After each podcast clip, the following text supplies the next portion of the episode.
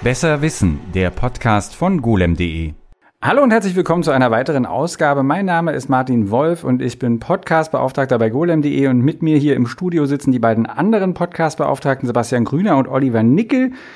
Und mir ist gerade eingefallen, dass unser heutiges Thema, wenn man die Buchstaben ändert, ein altes Thema aufgreift. Wir haben einen Arm und machen heute Ram. ja, ah, okay. okay. Toll. Okay. Vergessen wir das? Wir lachen alle. Nein, nicht, ich sehe, dass ihr nicht, ihr lacht nicht wirklich. Das, ihr meint das nicht ernst. Ähm, auf diese Folge freue ich mich schon seit sehr langem, weil ich diese, also weil ich die obskuren Arten toll finde, auf die Menschen versucht haben, was, also Speicher herzustellen oder Dinge zu speichern. Wobei es heute tatsächlich um ähm, flüchtig, also eigentlich flüchtigen Speicher geht. Ich habe jetzt RAM gesagt, aber das stimmt zum Beispiel bei dem, was ich jetzt erzählen werde, null. Also, da, also, also der ist nicht Random Access, aber es ist flüchtiger Arbeitsspeicher. Richtig. Genau, gibt ja sozusagen noch ein paar Unterschiede ja. zwischen den verschiedenen. Also du hast genau, wobei wir sagen müssen, Random Access ist dann halt, du kannst halt dich entscheiden, worauf du zugreifst. Also du kannst eine Zelle festlegen. Wahlfreier Zugriff möchtest einfach das und das auslesen. Wobei ich, das hatten wir, glaube ich, auch schon mal besprochen, wieder darüber gestolpert bin, dass es im Deutschen Speicher und Speicher irgendwie ein Wort ist, ne? Ja. Voll blöd. Ja.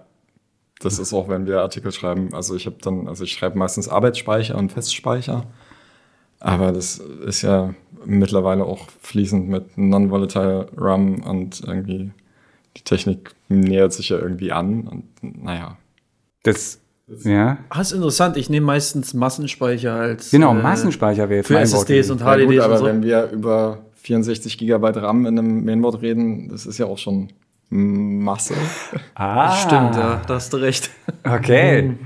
Bei dem, was ich jetzt berichten werde, geht es dann um richtige Masse. Aber vorher frage ich euch noch so ein bisschen Interaktivität hier reinbringen mal.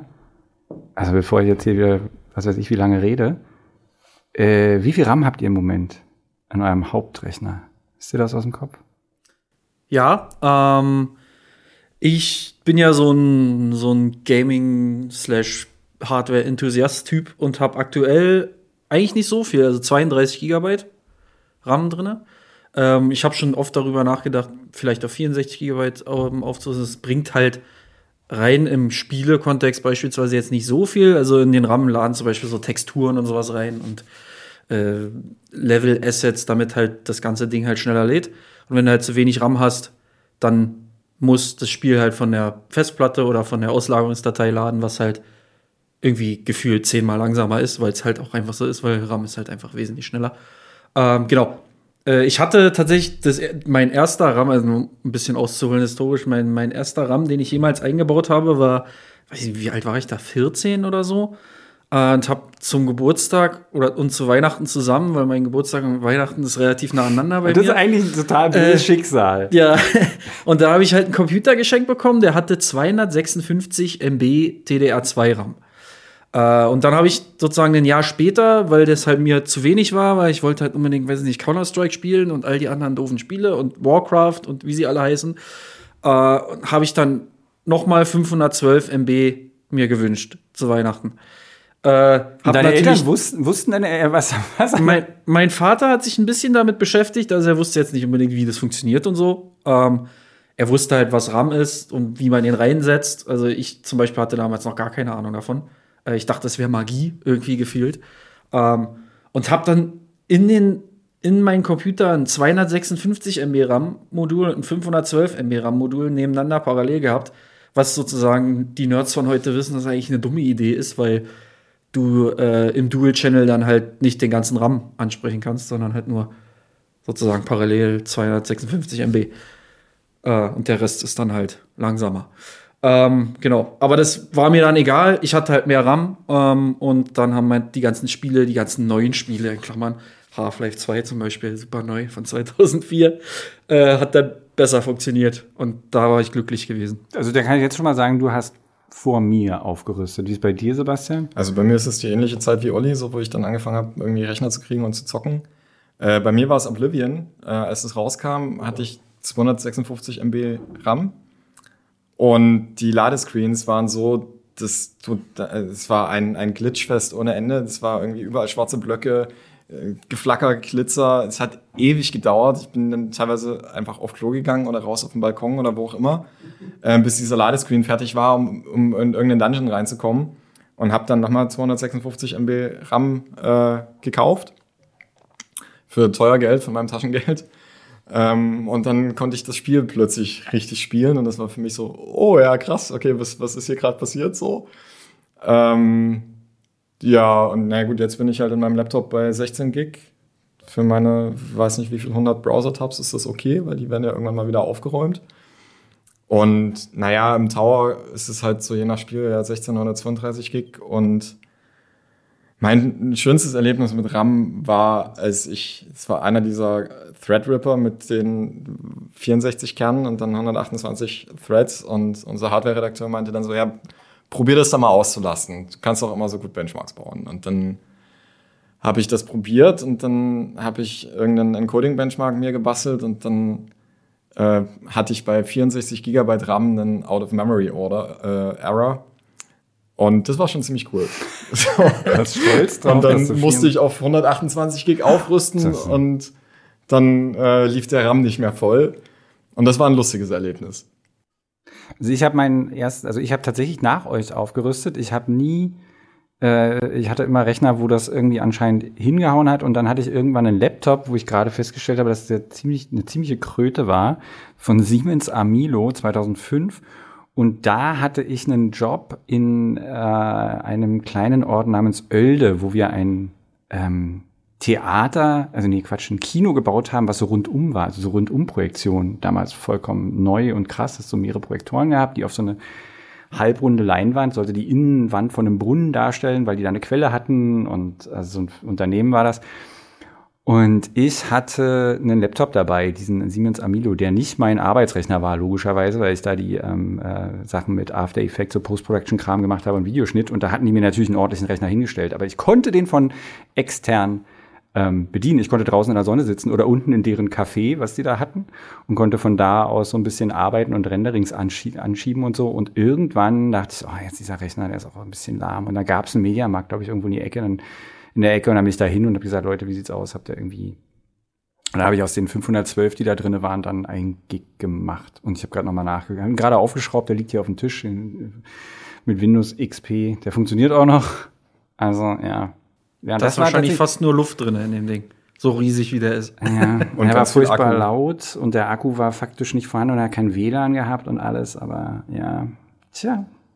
Ja, das ist tatsächlich äh, interessant, dass ich, ich habe mich nie damit beschäftigt und äh, als ich Kind war, die Spiele, bis die in den RAM reingelaufen waren, dauerte teilweise 45 Minuten. Weil die Kassetten, ähm, wir hatten unter anderem einen Atari, mit Kassettenlaufwerk und ich weiß, dass ein Spiel, das habe ich dann mal die Zeit gestoppt, weil ich dachte, das kann ja wohl alles nicht wahr sein, hat 45 Minuten gedauert. Aber der limitierende Faktor ist ja nicht der Rambus, sondern das Auslesen von der Exakt. Kassette. Die hatten halt einen ganz furchtbar lahmen Loader. Und es also gab ja viele Spiele, die auch so Schnellladetechniken benutzt haben und dieses Spiel dann offenbar nicht. Es hatte halt eine gute Musik und eine gute Grafik. Das Spiel war auch totaler Mist, aber ich habe es halt immer mal geladen. Und äh, mein Bruder und ich haben währenddessen irgendwas Richtiges gespielt. weißt du, das war halt so, so ein bisschen abgefahren, weil man hat halt eigentlich sehr kurz am Computer gespielt und die meiste Zeit, die Ladezeit hat man irgendwas anderes gemacht. Ja, good times. Okay, gehen wir zurück in die ganz, na, weiß ich nicht, good ja, ich times. Noch, ja, sag mal. Also, um das von Massenspeicher, Festspeicher, Speicher, Speicher. Also worüber reden wir eigentlich? Also wir reden über flüchtigen Speicher. Also sobald der Strom weg ist, ist also deine Daten auch weg. Außer man betreibt ganz viel Aufwand und probiert damit ganz viel Analyse noch anzukommen. Aber genau darüber reden wir jetzt.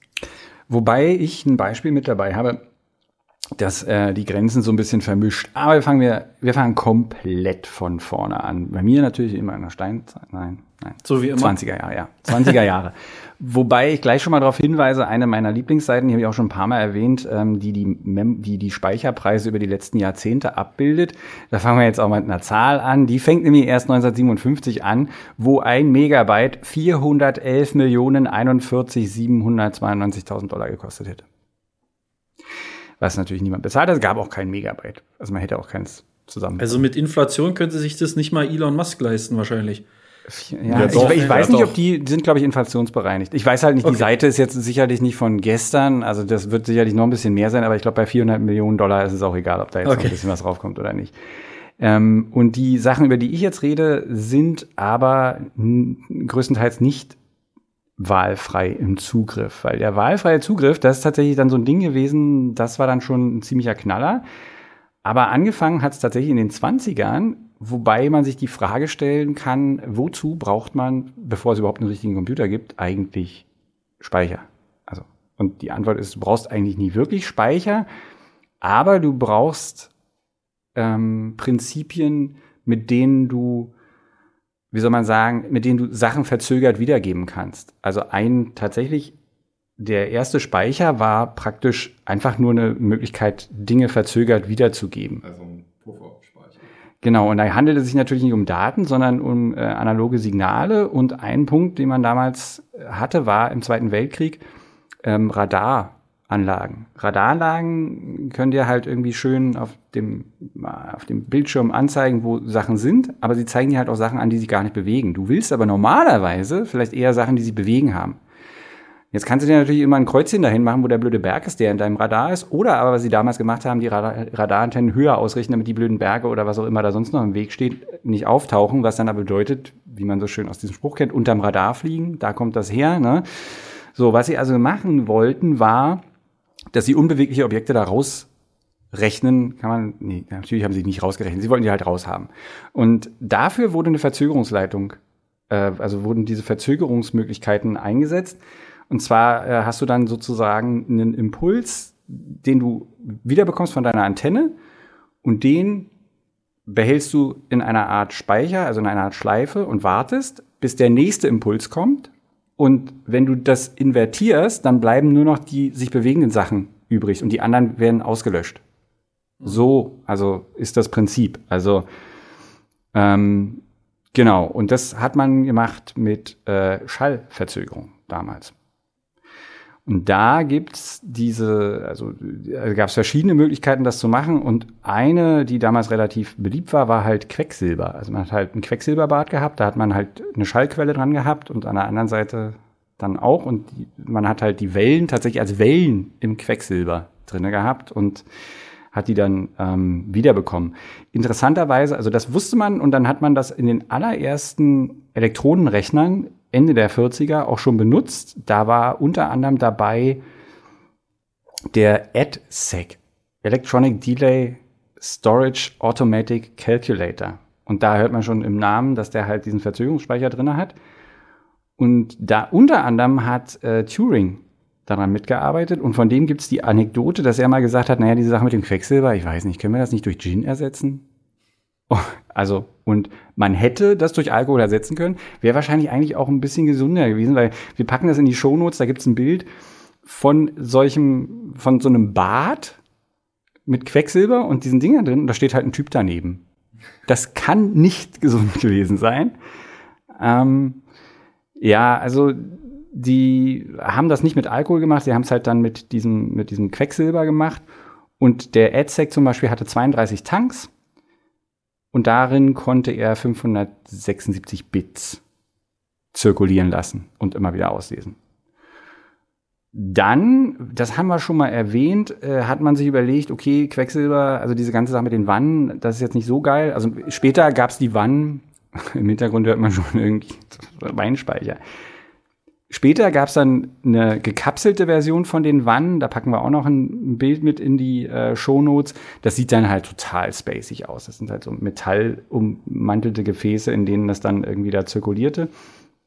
Und dann hat man die Schallverzögerung versucht, ohne Flüssigkeit zu machen. Das hatten wir schon in unserem Podcast zum Thema Terminals, auf den ich hier hinweise, der irgendwann mal gelaufen ist.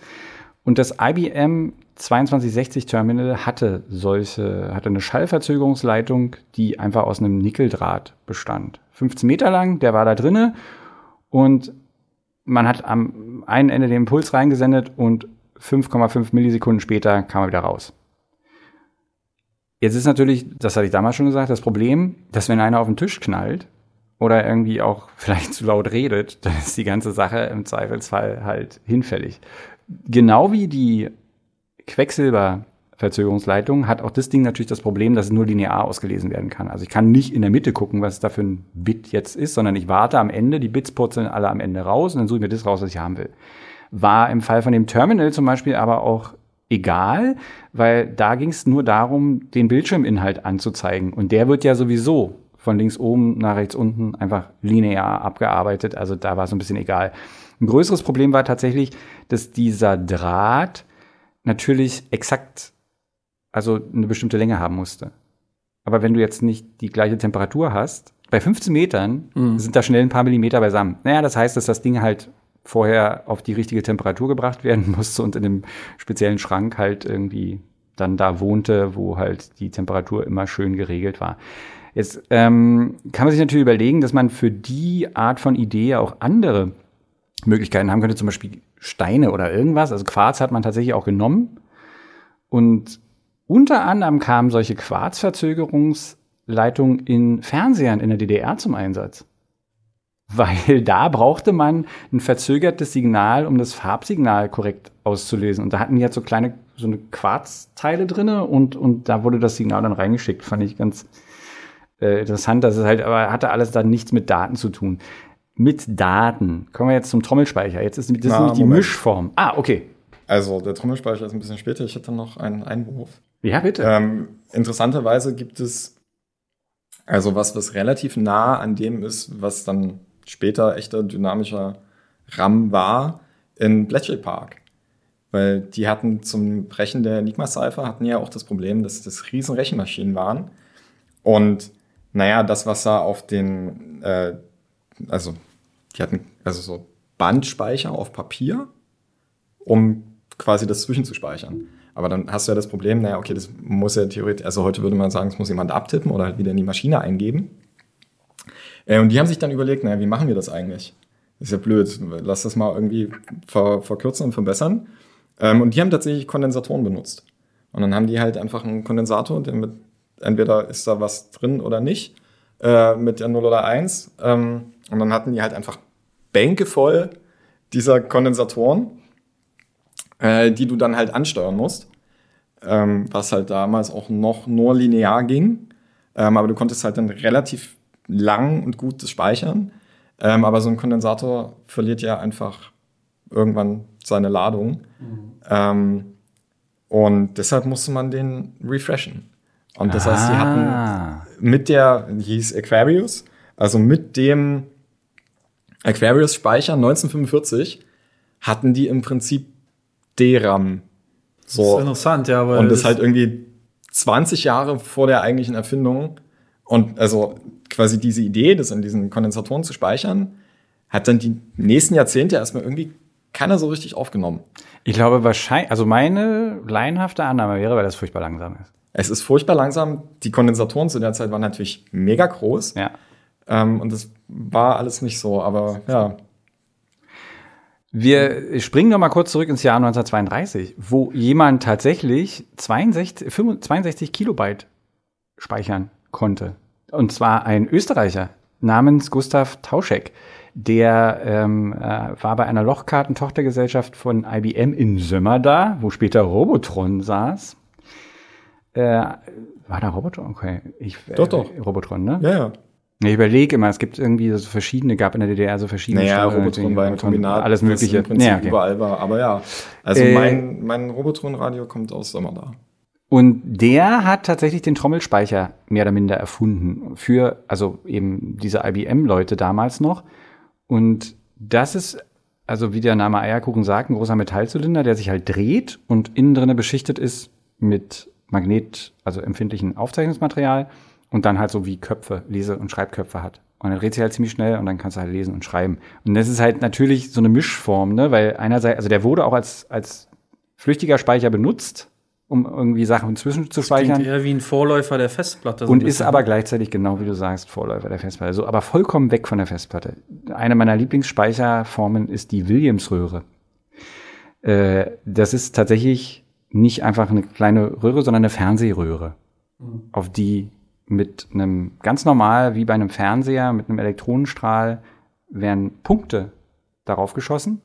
Und auf der anderen Seite, außerhalb der Röhre, ist ein Metall wie so ein Metallblatt und das ist empfindlich für diese Punkte. Oder für das, was die Punkte an ähm, Elektromagnetismus ähm, abgeben. Und damit haben sie Speicher gemacht. Also sie haben halt Punkte dorthin geschossen und genau wie aber ähm, der Kernspeicher, zu dem wir noch kommen, hat, ist das, ist das Lesen äh, konsumierend. Sprich, in dem Moment, wo ich das auslese, mache ich das kaputt und muss es halt demzufolge dann auch wieder so dahin äh, machen. Also und da ist tatsächlich auch schon dieser Refresh-Zyklus, den Sebastian gerade nannte, äh, eben nötig gewesen. Du musst halt beim Lesen, nach dem Lesen musst du es halt ähm, auffrischen. Und da ließen sich zwischen 200 und 2000 Bit auf so einem Schirm speichern. Und es gab eine äh, kompaktere Version von RCA, die ja auch vier Röhren hergestellt haben damals. Die sieht nicht so cool aus und äh, braucht aber eben halt auch viel, viel weniger Platz. Jetzt kommen wir zum, also es sei denn, ihr habt noch was zwischendurch. Na, ich wollte noch kurz ja. anwerfen. Also was ich äh, spannend zu der Wärmungsröhre finde, ist natürlich wieder Bilder, die wir im Podcast nicht gut beschreiben können. Mhm, aber in der Wikipedia gibt es ein Bild von dem Speichermuster auf der auf dem Schirm der mhm. Röhre, weil man kann natürlich die Röhre auch dann mit, also ich glaube, das ist Phosphor, also mit irgendwas, was man dann tatsächlich sieht und wie bei einem echten Fernseher einen Lichteffekt erzeugt, wenn dann Elektronen drauf geschossen wird. Ja, kann man das Speichermuster sehen. Und das ist tatsächlich schon noch ein bisschen, ja, ein bisschen wack. Also ja. die, die Idee, irgendwie mit einem Elektronenstrahl äh, auf einer ja, fotosensitiven Platte Dinge zu speichern. Ey, das, ich finde es auch so fantastisch, auf welche Ideen die Leute gekommen sind. Also wir reden. Und also das war, das war, also das Patient ist von 46 mhm. und ich meinte schon, Aquarius war ein Jahr vorher mit den Kondensatoren. Und also aus heutiger Sicht denke ich mir, also warum habt ihr nicht einfach weiter Kondensatoren? Also eine Mini-Batterie, die Ladung speichert, warum muss ich eine Elektronenstrahlröhre, eine Mattscheibe. Vielleicht war das ja auch teurer, einen Kondensator zu herzustellen. Ja, so. Ne? aber also. diese Idee, also ich meine. Nein, und du brauchst mehr Platz. Du brauchst schon mehr Platz und das, der ganze ja. Aufbau ist schon, ist schon schwieriger. Und wie gesagt, ich, vielleicht war es auch wirklich extrem langsam. Also ab einem bestimmten Punkt sagt man dann auch, okay, dann kann ich es auch einfach immer wieder neu eintippen und mir merken, nicht dazwischen speicher.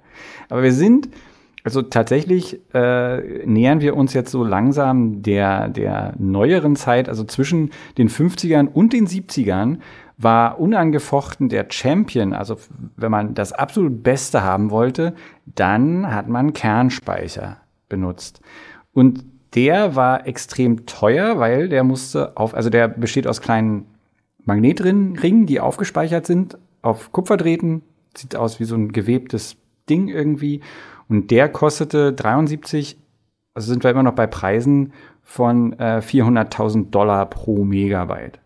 Ganz einfach, weil dieser Kram so aufwendig äh, hergestellt wurde. Wobei schon Ende der 50er IBM, die ja sich für so viele Sachen da halt verdient gemacht haben in den, in den ganzen Zeiten, haben die schon ein Patent für eine Maschine gehabt, wo sie das, wo das nicht mehr per Hand gemacht werden musste, was vorher der Fall war. Und da haben sie dann. Du meinst das? Das Auffädeln. Auffädeln. Mhm. Und da haben sie dann die Zeit, also zum Beispiel bei 128 mal 128 Kernen, was echt viele Kerne sind, von 25 Stunden auf 12 Minuten gesenkt. Und also im 1970 immer noch hat halt IBM 20 Milliarden von diesen Kernen Ist pro Jahr. Jeder dieser Kerne ein Bit oder wie ja. sieht das? Okay. Ja. Und du hast wie so ein Array, du guckst halt von den Seiten rein und dann XY. Wie eine Matrix sozusagen. Exakt. Genau. Und aber auch da ist es halt so, wenn du es halt liest, machst du es halt kaputt, du musst es danach wieder refreshen. Ja. Auch da wieder, also guckt euch die Bilder dazu an. Diese, das, was Martin gerade meinte, es ist gewebt. Wenn ihr das noch nie gesehen habt oder geht ins Museum, ich glaube im Technikmuseum ja, in Berlin ja. gibt's, ja, gibt's ja, klar. auch. Das sieht aus wie so eine Mikroskopaufnahme von so einem gehäkelten Pullover. Ja. So. Also, um den Vorteil klar zu machen, bei Kernen hatte man eine Zugriffszeit von neun Mikrosekunden. Bei Röhren wären es 25 gewesen. Also das ist schon um das Doppelte mindestens schneller. Und die ersten wurden tatsächlich auch schon, also 46 gab es ein Patent dafür und interessanterweise wurden die erst, war die erste Anwendung der erste Industrieroboter. Also, das, ja. Und der Typ, der den Roboter entwickelt hat, hat offenbar auch diesen Speicher entwickelt. Und richtig in Computern wurde es dann ab 1953 auf diesem ähm, sehr berühmten Wirbelwindcomputer installiert mit 32 mal 32. Und äh, ja, also es ist halt immer noch furchtbar archaisch. Also du kannst halt wirklich, du siehst halt die einzelnen Bits. Die Version, es gab eine Version von diesem Speicher, die nur lesen war, die hieß Fädelspeicher. Und da wiederum mussten tatsächlich Leute den per Hand fädeln. Also das haben sie nicht automatisiert. Und der, äh, also das heißt, du hast als jemand, der irgendwie ein Programm geschrieben hat, hast du dann halt dieses Programm als Fädelspeicher sozusagen abgegeben. Und dann saßen da Leute und haben irgendwie das aufgefädelt. Das ist, also die Mondraketen sind mit sowas äh, geflogen. Was? Okay. Das Programm ist tatsächlich wie, wie, wie ein also- Strickmuster, hast du das halt da aufgefädelt. Also im Prinzip das Binärmuster von dem ausführbaren Programm wird dann 0101 Ja, ja, ja. aufgefädelt auf Magneten. Wo, wo, man jetzt, genau, wo du jetzt denkst, Oh mein oh, weia, genau, aber du kannst bis, also man hat gerechnet, 2,5 Megabyte pro Kubikmeter kriegst du da unter. Was nicht so schlecht ist. Na, man Also, hat ja genug Platz auf der Mondfähre. Naja, wahrscheinlich ja nicht. Und jetzt, also die äh, Programmierer nannten teilweise diesen Speicher äh, LOL-Speicher für Little Old Lady Speicher, weil ratet, wer das gefehlt hat. Wahrscheinlich kleine alte Frauen. So. Und es ist übrig geblieben ist ähm, vom Kernspeicher tatsächlich der Core. Also das, was ihr sozusagen oder was wir heute immer noch als Core oder zum Beispiel, wenn du wenn du hörst irgendwie Core Dump, also dass du halt den Inhalt vom Speicher einmal aussiehst, so das ist Ah. exakt noch aus dieser Zeit. Also der Begriff nur. Ja. Ja. Weil ein Core gibt's ja in dem Sinne eigentlich nicht mehr. Wir schrauben jetzt gleich hier mal den Fujitsu Siemens auf und dann gucken wir mal nach, wie viel Kerne. Da ist da vielleicht noch drin, aber Äh, ja, also zu der Apollo-Geschichte noch. Ähm, unsere Hörer hoffe ich zumindest, dass die das alle kennen. Dieses äh, Bild von Margaret Hamilton, wie sie neben dem ausgedruckten Stapel Programmcode von der Apollo-Landefähre äh, steht und der Stapel ist halt größer als sie. Ähm, und also im Vergleich dazu dann halt der Core Rope Memory, also der Filterspeicher von der einzelnen Landefähre ist schon sehr kompakt im Vergleich zu dem Papier. ähm, und also es ist schon so ein Achievement, weil also es musste ja dann auch im All funktionieren. Die mussten sicher sein, dass irgendwie die Strahlung im All das nicht kaputt macht. Und also ich weiß nicht, jetzt mit so diesen ganzen ICs, die du einfach nicht mal mehr richtig angucken darfst, weil sie sonst bei jeder Erschütterung kaputt gehen und so. Das ist schon eine Leistung, was sie alles Ja, geschafft oder haben. ja, oder oder äh, äh, dieses dieses Phänomen, dass dass dass ähm, teilweise Speicherinhalte verloren gehen, weil irgendein blödes Teilchen da dumm durchrauscht. ja, das können wir Äh, ja, nachher da noch kommen mal wir- kurz. Ne? nachher noch mal Und Ja. also das hast du definitiv nicht, es sei denn, das Teilchen ist so groß wie ein Tischtennisball oder so. Ja, oder Und halt- saust durch deine ganze Fähre, aber dann hast du andere Probleme als Ja, Speicherverlust. genau. Also, hast du Speicher Also wenn du so viel, Okay. wenn du so viel Strahlung hast, dass das Ding halt kaputt geht, dann gehst auch du kaputt wahrscheinlich. Also es bleibt dabei, dass der Kram halt einfach furchtbar teuer war und eine Alternative gab es aber doch, der hieß Magnetdrahtspeicher, verlinken wir natürlich auch. Das ist praktisch ein Draht, der umwickelt ist mit einem dünnen, ähm, äh, mit einer dünnen Legierung, mit so einem Magnetfilm. Der ist auch nur ein Mikrometer dick und befindet sich dann auf diesem Kupferdraht. Und dann kannst du das sozusagen, also ist nicht wie gefädelt, sondern ist halt hintereinander da aufgewickelt. Aber das ist sehr, also war jetzt auch nicht wirklich, ähm, hat sich nicht durchgesetzt. Sagen wir so. Jetzt kommen wir dahin, wo ich gleich, ähm, wo ich gleich raus bin, muss ich mal sagen. Also wo so langsam sich integrierte Schaltkreise ankündigen. 1970 war so eine Zeit, wo es schon, was denn? Also da ist es dann kommerzialisiert worden. Richtig, sagen, genau. Also, aber Du wolltest jetzt auf die Erfindung von integrierten. Richtig. Ah, okay. Also nicht die Erfindung von integrierten Schaltkreisen, sondern die Erfindung dessen, was wir heute noch als Arbeitsspeicher benutzen, ähm, SRAM, also statischer RAM und DRAM, Dynamic RAM, dynamischer RAM. Schon mal kurz noch mal sagen, dass Genau. Die- die RAM Unterschiede- heißt Random Access Memory. Aber Also das hatten wir am Anfang schon. Was ist Hatten wir das am Anfang schon? Genau, Ja, also S&D. dynamisch heißt einfach nur, dass man das refreshen muss, weil die Ladung sonst aus deinem Arbeitsspeicher rausgeht und du dann die Daten von deinem Programm oder was auch immer du da gerade speichern willst, verloren gehen. Und statisch heißt, solange Spannung anliegt an deinem Gerät, ähm, kannst du den Speicher halt einmal belegen und dann bleibt der belegt und geht nicht verloren. Mhm. Ähm, das wäre der SRAM. Ähm, und erfunden worden ist das von einer Firma, die wir auch schon mehrfach in diesem Podcast haben, Fairchild, 1963 ähm, von Robert Norman.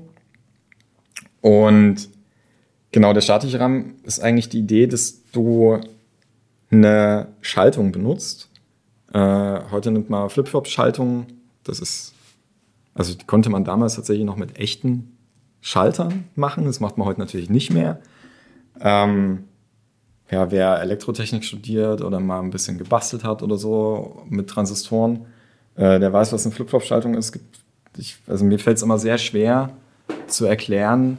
Also wenn man das eine anmacht, geht das andere aus und andersrum. Naja, ich muss dann immer auf das äh, Leit wie, wie heißen die? Schaltbild? Schaltbild, genau. Ja. Ich muss dann immer auf die Schaltbilder gucken, um wirklich wieder zu verstehen, wie das funktioniert. Äh, langer Rede, kurzer Sinn, das ist ein SRAM. Also wir haben halt einfach ganz viele dieser Flipshop-Schaltungen nebeneinander äh, in der Matrix angeordnet und ich kann dann halt über eine schöne, tolle elektronische Verschachtelung auf die einzelnen Dinge zugreifen. Und einer, der bei Fairchild gearbeitet hat, mehrere, mindestens zwei, eigentlich drei, drei sind ja dann da raus, also fast alle sind ja dann da raus ja. und haben eine kleine Firma, ein Startup gegründet namens Intel die ihr Geld tatsächlich am Anfang mit genau sowas verdient haben. Und die hatten 69 als allererstes Produkt einen 64-Bit. Das war aber DRAM. Bei mhm. mir, also hier steht, bei mir steht, also diese Aufzeichnungen sagen es. Ah ja, ja, ja, der 64-Bit war noch. So, da reden wir nicht über 64-Bit Speicherbreite, sondern über 64-Bit Speicher. Speichermenge, ja. kostete die freundliche Summe von 99 Dollar und 50 Cent, was knapp 800 Euro sind heutzutage. Weswegen also klar wird, also dass auch, obwohl es das dann gab, Kernspeicher nicht so schnell abgelöst wurde, weil also ne, durch diese Erfindung, also die Möglichkeiten da, die die die äh, die Fertigung besser zu machen, war tatsächlich Kernspeicher damals noch halbwegs konkurrenzfähig, zumindest preislich. Aber, ähm, ja. Genau, ich habe ich hab die Jahreszahlen verwechselt, weil parallel zu dem SRAM ist auch DRAM erstellt worden. Äh, kurz zur Beschreibung, bei dem DRAM, was wir heute auch noch benutzen, ist die Idee wie im Bletchley Park, wir haben einen Kondensator und einen Schalter für den Zugriff, dass ich darauf zugreifen kann. Heute benutzt man halt keinen Schalter, sondern einen Transistor und den Kondensator. Mhm. Mm, erfunden ist es äh, von IBM im Jahr 1966 und ein kleines Startup namens Intel hat 1970 dann den ersten kommerziellen äh, DRAM-Chip vorgestellt und der hatte schon 124 Speicherzellen. Ähm, und wie man jetzt schon aus der Beschreibung hört, ist ein Kondensator und ein Transistor ist kleiner als eine komplette Schaltung, eine Flip-Flop-Schaltung. Ich glaube, eine Flip-Flop-Schaltung sind vier Transistoren plus Anbindung plus Zeug. Äh, Waren es vier oder sechs? Oder ich glaube vier, ja. Also du hast, genau. Das, das ist auch ein Grund, by the way, warum SRAM heutzutage weniger benutzt wird, weil ähm, der einfach viel mehr Platz auf dem, äh, auf dem Bauteil benötigt und man will ja möglichst viel, möglichst viele Gigabyte auf einen Chip haben. Was Intel, was Intel auch noch im Angebot hatte damals, für Leute, die nicht so viel Geld ausgeben wollten, waren ganz einfache Schieberegister. Also du konntest das halt tatsächlich diskret Physisch? einfach ja aufbauen. Du konntest das aufbauen und äh, also dieses Schieberegister, was sie hatten, ähm, äh, nee, das war nicht physisch, das war auch ein Bauteil. Äh, hat 512 Bit gehabt und kostete aber viel viel weniger. Aber da hast du wieder das Problem, kein wahlfreier Zugriff, weil wie der Name Eierkuchen sagt, Schieberegister schiebt halt eine Seite rein, andere Seite raus und dann musst du halt gucken, ob du damit zurechtkommst. War aber viel, viel billiger als diese RAM-Chips. Und das Ganze, also den, den Preis dafür hatte ich jetzt gerade schon genannt. Wir sind jetzt, wenn wir, wenn wir noch zehn Jahre später gucken und 1983 gucken, dann sind wir bei einem Preis pro Megabyte von knapp 2400 Dollar. Also innerhalb von zehn Jahren, nachdem das wirklich losging, dass halt das produziert werden konnte auch, äh, ja, haben wir einfach mal den Preis. Mal gucken kurz hier. Nicht, dass ich was Falsches sage. Von 1973 400.000 Dollar sind wir bei 1983 auf 2.400 Dollar runter pro Megabyte. Und 1983 war es tatsächlich auch realistisch, dass man irgendwo ein Megabyte haben konnte. Ich meine, gut, wahrscheinlich richtig ausgenutzt hat das anders die Programme so nicht, aber man hätte das haben können. So, noch zehn Jahre später, 1993, sind wir bei 27 Dollar. Und ab da brauchen wir nicht mehr. Also genau, also diese, diese Entwicklung hatten wir auch schon ein paar Mal besprochen, warum und wie diese Speicherpreise fallen. Und es liegt ganz einfach an der, ja, nicht nur Automatisierung, sondern auch der Verkleinerung der Technik und wie wir das machen können. Also ein Beispiel ist halt wieder dieser SRAM, der eine Schaltung ist. Ähm, und die haben irgendwann festgestellt, okay, man kann halt dann tatsächlich alle Schaltungen, die wir bauen, aus einem Landgatter aufbauen, so wie auch alle anderen Sachen fast immer aus dem sind, weil dann muss ich immer nur dasselbe Gatter benutzen. Ja. Habe dieselbe Schaltung, kann mit den Gattern, weil ich immer nur dasselbe benutze, Platz sparen, kann das skalieren, kann das dann in der Fertigung verkleinern, damit mehr Speicher auf den gleichen Platz vorher, braucht weniger Material und, und, und. Und das ist halt das, was sich so die letzten 30 Jahre durchzieht. Ähm, das gilt für den DRAM genauso. Also am Anfang waren die Speicherzellen für DRAM, also der Kondensator mit dem Zugriffsschalter, Transistor, tatsächlich einzelne physische Chips. So. Und ich kann die ja aber auch zusammensetzen. Und heute hast du halt eine Fertigungstiefe, wo du mit den, ja, wenn man heute RAM kauft, der keinen goldenen Kühlkörper hat mit Glitzerbling-Bling drumherum. Ich fühle mich äh, hier persönlich angegriffen, Sebastian. Ähm, aber dann sieht man ja, dass das halt einfach Chips sind, also diese schwarz äh, schutzlackierten Dinger.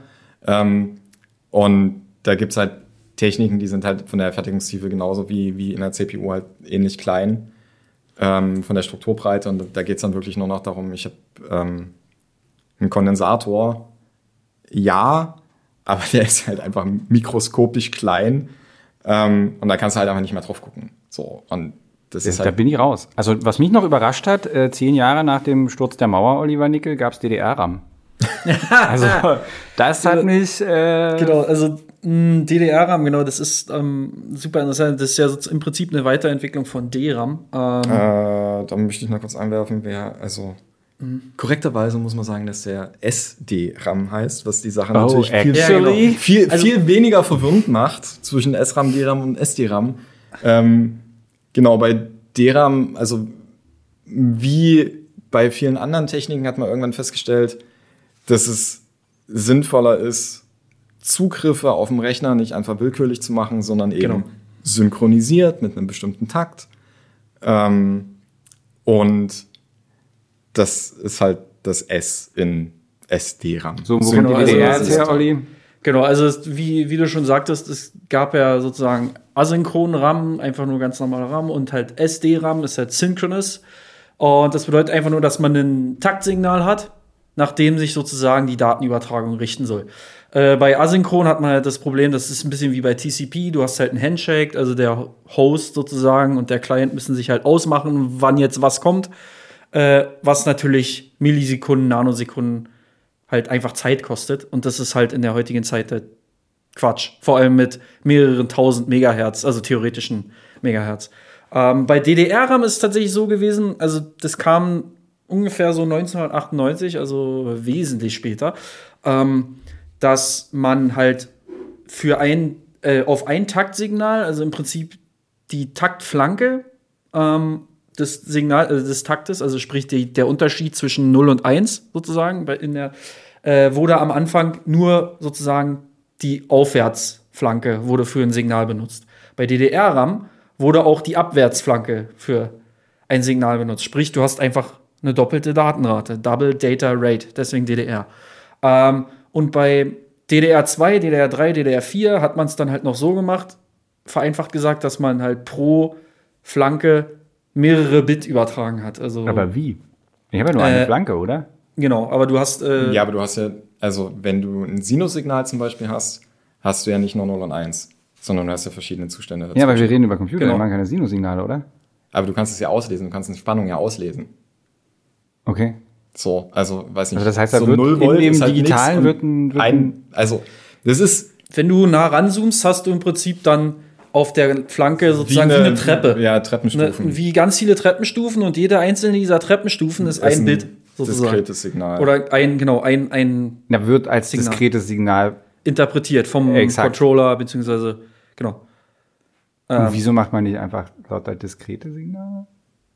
Na, weil du halt mit, äh, du hast halt einfach nur einen bestimmten Systembus und Hm.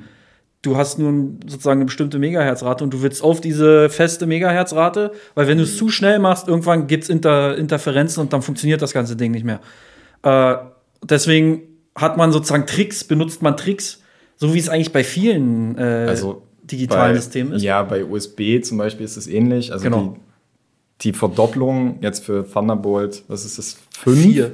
Nee, von 40 auf 80 Gigabyte so. die Sekunde, von Ja, 4 auf 5. Genau.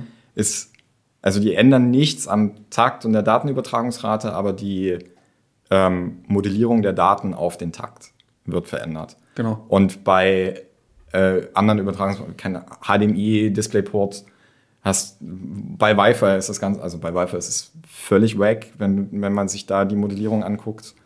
Ähm, genau, aber ich äh, modelliere immer mehr Daten auf das Genau. ähnliche Taktsignal. Zusätzlich dazu kann ich natürlich auch das Taktsignal erhöhen, was bei ähm, DDR-RAM tatsächlich nicht so viel ist. Also ähm, so die Unterschiede sind 200 zu 600 Megahertz oder so. 200 zu 400, glaube ich, aber ja. Ja, also es kommt, kommt so ein bisschen wenig. auf den Standard drauf an. Genau.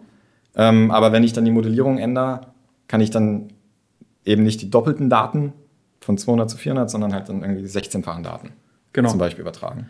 Man muss halt auch sagen, dass ähm, du ja, wenn du sozusagen eine, eine höhere Frequenz hast, das ist ja im Prinzip Physik. Wenn je höher die Frequenz, desto weniger weit kann das Signal kommen, ohne dass es irgendwann halt gedämpft ist. Das ist deswegen ist zum Beispiel bei HDMI oder so wichtig, dass du halt nicht die Frequenz riesig hochprügelst, weil sonst kommt das, kannst du nur ein Kabel haben, was 50 Zentimeter lang ist, und dann kannst du diesen, dieses Kabel nicht mehr verkaufen, weil wer will schon ein 50 Zentimeter Kabel haben? Deswegen ist zum Beispiel bei Thunderbolt ein richtiges Thunderbolt-Kabel ist, glaube ich, nur ein Meter lang oder so, äh, weil dieser Standard halt so, so eingeschränkt ist, so krass. Äh, Aber das hast du dann wahrscheinlich bei. Speicher ja auch. Du kannst ihn nicht Genau. nicht weit weg von Korrekt. der, von Und der da CPU. sind wir dann bei einer neuen Technik, die eben nicht der DDR-RAM in dem S0 oder DIM speichern, die du so schön in den Riegel steckst, sondern wir sind dann bei dem HBM, der Ah, ja. schlicht für High Bandwidth, also eine hohe Bandbreite. Und da sind wir wieder bei dem, was Olli meinte. Okay, wir brauchen einfach Tricks, damit der Scheiß schneller läuft. Ähm, der Trick in dem Fall ist erstmal, wir legen den Bus zum Zugriff auf den RAM einfach breiter aus. Und statt den 32-Bit oder 64-Bit nehmen wir einfach 124-Bit. Das heißt, ich kann parallel 124-Bit äh, adressieren. In der Fertigung, das merkt man ja, also wird der, also der HBM-Speicher ist ja auf dem Package, also quasi direkt neben der CPU und eben nicht verlötet oder irgendwie mit einem Steckmodul, wo du dann eine lange, vergleichsweise lange Leitung über ein Mainboard hast, wo du zugreifen musst. Ja, und dann rückt das näher und dann kann ich den, äh, das macht äh, AMD jetzt in, ich glaube, erst in der letzten Generation von den, von den Ryzen Desktop-Chips, wo die den 3D Ach so, ja, diesen gesteckten meinst du? Genau, Mhm. also dann legen die halt einen HBM-Speicher nicht rings um den Chip, weil das ist schon voll, das haben sie schon. Dann muss, und ich will ja trotzdem mehr Speicher, also lege ich den, der ringsrum liegt, nochmal in der Schicht oben drauf, übereinander. Ja. Also es ist gestapelt sozusagen. Kommen wir zu noch einer Ähm, Version von RAM, Olli. VRAM.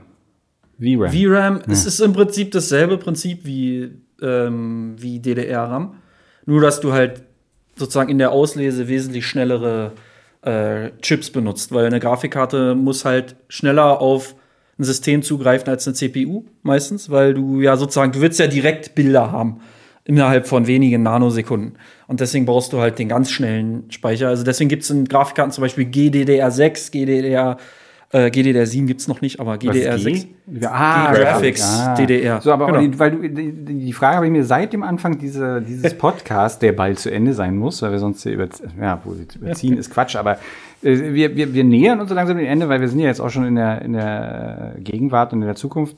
Du hast ganz am Anfang gesagt, du hast jetzt gar den Speicher bei dir, also hast halt mehr Speicher eingebaut Ja, und dann laden die Texturen schneller und so. Ich dachte dann immer, sind die nicht schon in diesem Grafikkartenspeicher drin? Deine Grafikkarte hat doch bestimmt auch Na, einen 16 teilweise, also, also es kommt immer auf das Programm ab, also äh, Programm an. Es gibt auch Spiele zum Beispiel, die laden ähm, Daten einfach erstmal in den RAM rein. Das ist sozusagen die zweite Ebene, weil der Grafikspeicher Ah. halt nicht ausreicht. Es sei denn, du hast halt wie ich, weiß nicht, eine RTX 4090, die halt so schon 24 Gigabyte hat. Aber das, man muss natürlich als Spieleentwickler oder generell als Programmierer natürlich darauf achten, dass nicht alle 24 Gigabyte Videospeicher benutzen. Deswegen werden Daten meistens in den normalen RAM reingeladen, äh, bevor, äh, ähm, also von der Festplatte sozusagen in den normalen RAM. Das ist die schnellere Instanz. Und von dort aus kann die CPU äh, und die Grafikkarte, äh, beziehungsweise die CPU, glaube ich, holt den, aus dem RAM die Daten und verteilt dann sozusagen an andere Komponenten. Das heißt mit anderen Worten, dann ist es eher wie so ein Cache. Dein normaler RAM ist der Ja. Cache und dein, dein, dein schneller Grafikspeicher. Weil ich habe mir gerade gefragt, ich meine, wenn ich jetzt ein Bild mit 4K darstellen will, da brauche ich nicht sonderlich viel, also für heutige Verhältnisse brauche ich nicht sonderlich viel Speicher als Puffer für Genau, diese. aber wenn du zum Beispiel in der Sekunde 200 Bilder hast, Oh ja. äh, Und Okay, das verstehe. Problem, das Problem an einer Grafikkarte ist ja tatsächlich, dass du die Bilder nicht mehr komprimiert hast. genau. Weil du hast ja quasi pixelgenau 8-Bit tief oder 10-Bit tief bei HDR am Ende den Ausgabe, berechnete Ausgabe. Und dann wird es auch eine Menge. Und dann wird's ja doch relativ viel, wenn du, na gut, 200 ist halt jetzt Olli mit seiner sehr teuren Grafikkarte. Ja, genau, also- Aber selbst bei ja, 4K 60 Hertz HDR, dann bist du schon bei sehr viel Speicher, den du brauchst, um das überhaupt erstmal darstellen zu können. Genau. Ähm, und genau, da gibt's dann wieder, also worüber wir jetzt noch sehr wenig gesprochen haben, sind die ganzen Programmiertricks, um auf Speicher zuzugreifen, Ja. was mit Speicher eigentlich passiert und so. Und bei den Grafikkarten zum Beispiel ist es so, um Texturen kleiner zu machen, gibt es Komprimierungen, die völlig anders funktionieren als so diese Huffman-Kodierung oder so, die man so kennt, sondern man die Idee ist, man guckt in der Textur nach Pixelmustern, die sich wiederholen. Also, weiß nicht, ein Block von 2x6 Pixel und da ist halt links oben ist ein Pixel belegt und irgendwie die zwei rechts unten sind belegt. Und das nehme ich jetzt als Muster, weil wir durch empirische Erfahrung herausgefunden haben, das kommt sehr häufig an der Textur vor. Ähm, und dann kann ich das, diese 6, Bit, äh, 6 Pixel kann ich ja mit einem Bit darstellen, weil ich ja weiß, das ist dann immer diese, dieses eine Muster. Ähm, das wäre so ein typischer Trick und da wird sehr viel dran gearbeitet zurzeit, weil auch für Grafikkarten ist Speicher teuer. Ja, sehr toll. Ähm, und da, da, ich glaube, da gibt's von jedem Hersteller unterschiedliche Standards für diese ähm, Texturkomprimierung und Ähm, apropos Codierungen, ähm, weil wir hatten ja vorhin auch über die Raumfahrt und so geredet. Ähm, setzt du ab oder? Nee, okay. Äh, sorry. Ähm, ähm, wir hatten über Raumfahrt und äh, generell so kosmische Strahlen. Das klingt halt alles ein bisschen so spacig und irgendwie unrealistisch, aber es ist leider wirklich, oder nicht leider, es ist tatsächlich ein echtes Phänomen, dass es Strahlung einfach gibt, die uns durchdringt, permanent, auch auf unserer Erde. Also die Erde kann ja nicht alle Strahlung abfangen durch ihre Atmosphäre, sondern es kommt immer irgendwas durch. Und das ist halt im Weltall noch mal krasser, weil da gibt es halt kein Magnetfeld, was uns schützt, sondern äh, nur unser Raumschiff, in dem wir fliegen. Und, das, und, und bei Speicher ist das Problem, also gerade bei heutigem Speicher, dass wenn kosmische, kosmische Strahlung durch den Chip hindurchgeht, weil die durchdringt halt wirk- wirklich fast alles, äh, dann kann es dazu kommen, dass Bits einfach flippen. Also sprich, eine 1 wird zu 0, eine 0 wird zu 1 und dann dadurch das gesamte Programm, was dort gespeichert ist, ähm, Fehler generiert. Und genau deswegen wurde halt irgendwann diese, die, der sogenannte ECC, also Error Code Correction oder Error Correction Code, eins von beiden, ich weiß nicht mehr genau. Correction Code. Ja, genau. Also Wurde- Speicher mit Fehlerkorrektur. Genau. Wurde das erfunden, sage ich mal. Das ist auch heutzutage Standard in Servern beispielsweise, in, wo halt Daten, also korrekte Daten sehr wichtig sind. Das, also der normale RAM hat das nicht, diese Fehlerkorrektur, weil es halt Quatsch. Das braucht man Naja, nicht. wobei, also Zumindest nicht in der, dem der Maße. normale RAM, das Lustige, also für mich Lustige, weil Olli gerade meinte, naja, eigentlich brauchst du das noch im Server und so.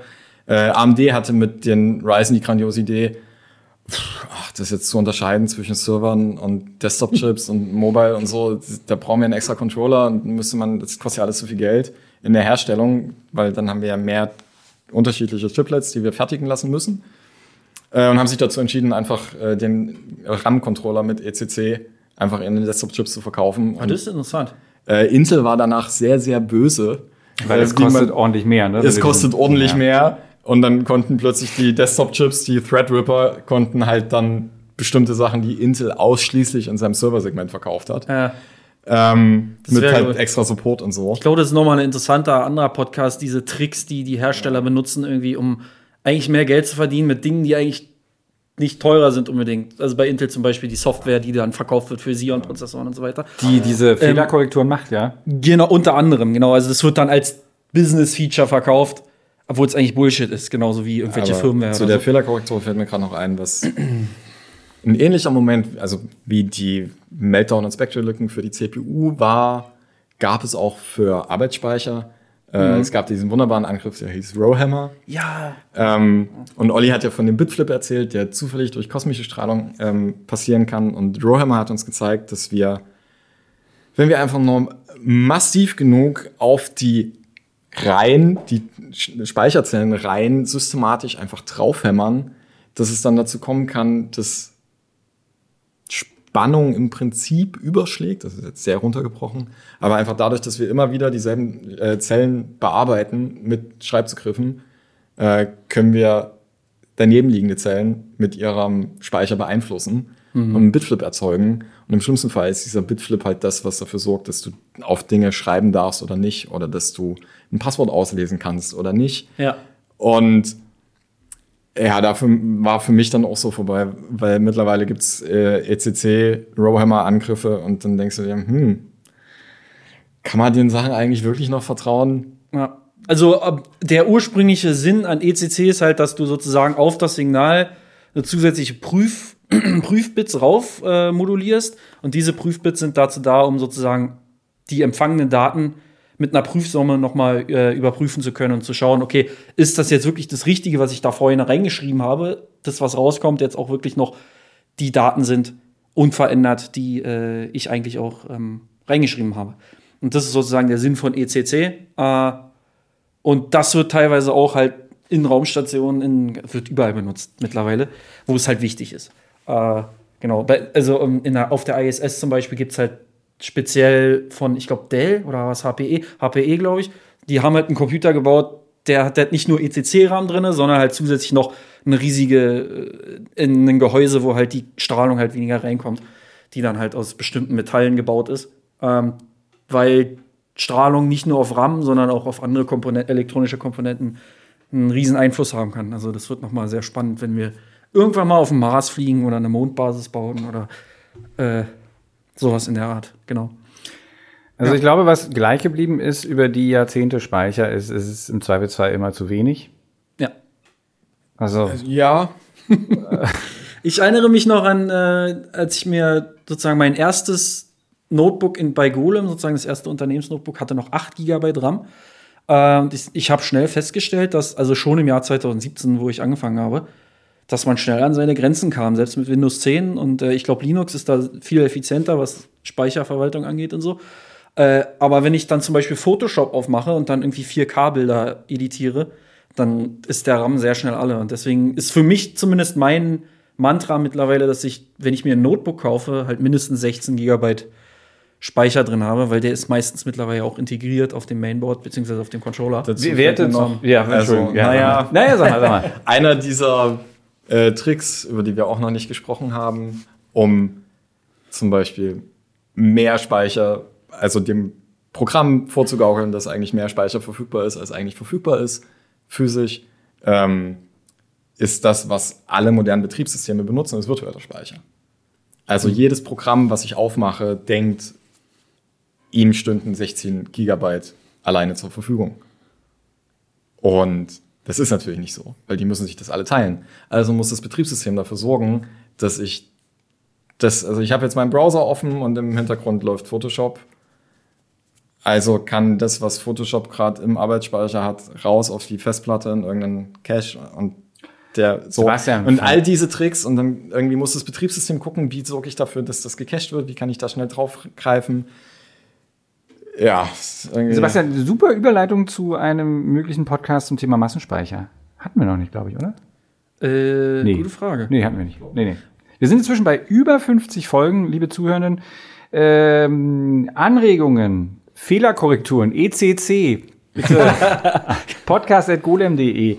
Ja, und ähm, auch alle sonstigen Sachen, die man loswerden möchte, alte RAM-Chips, was auch immer, alles äh, dorthin. Über neuen RAM und über wahrscheinlich alte Technik auch, wenn ich es jedenfalls schreibe, meistens wahrscheinlich, äh, liest man natürlich alles bei golem.de. Das ist der Werbeblock in eigener Sache. Ich weiß nicht, ob es noch irgendwas gibt, was wir noch, also zu RAM weiß ich jetzt sowieso nicht mehr, was ich noch sagen soll, aber äh, gibt es noch irgendwas anderes, was wir bekannt geben müssen, sagen müssen? Aber mir fällt gerade noch was ein, was ich ganz lustig finde, was eventuell manche Hörer draußen auch gar nicht wissen, dass wir ja, also die meisten Betriebssysteme und CPUs sind ja inzwischen 64-Bit, aber das gilt nur für den Bus und die Breite der Register an der CPU und nicht für den RAM. Also wir können nicht 64-Bit RAM adressieren. Die CPUs können das nicht. Bei 48-Bit hört es auf. Und du kannst dann natürlich, wenn du Assembler schreibst und probierst, ich, ich möchte gern auf Speicherzelle so. Speicherzelle 54 Bit, dann geht das nicht. Probier das zu Hause aus, es macht Spaß. Das, da denkt man immer, man sei so, äh, wieder was gelernt, das ist, ist, ist doch nicht alles ganz so weit, wie man es wahrscheinlich annimmt. Und hinter den ganzen Sachen stecken tatsächlich sehr, sehr alte Prinzipien. Auch ein bisschen schade finde ich, dass wir nicht mehr Quecksilberwannen haben. Also ich meine, nur In deinem Rechner, ja. Zum Rumtragen. ich, Also da wäre ja Rowhammer dann literally einfach Das- mit dem Hammer auf das Becken hauen Ja. und dann ist der. Ja. Und wenn das ausgelaufen ist, ist auch erstmal das Büro unbenutzbar, dann müssen alle nach Hause gehen. Ja, oder halt laut husten in, ähm, äh, wenn, bei, bei, diesem, bei, diesem, bei diesem Speicher mit dem Draht drinne.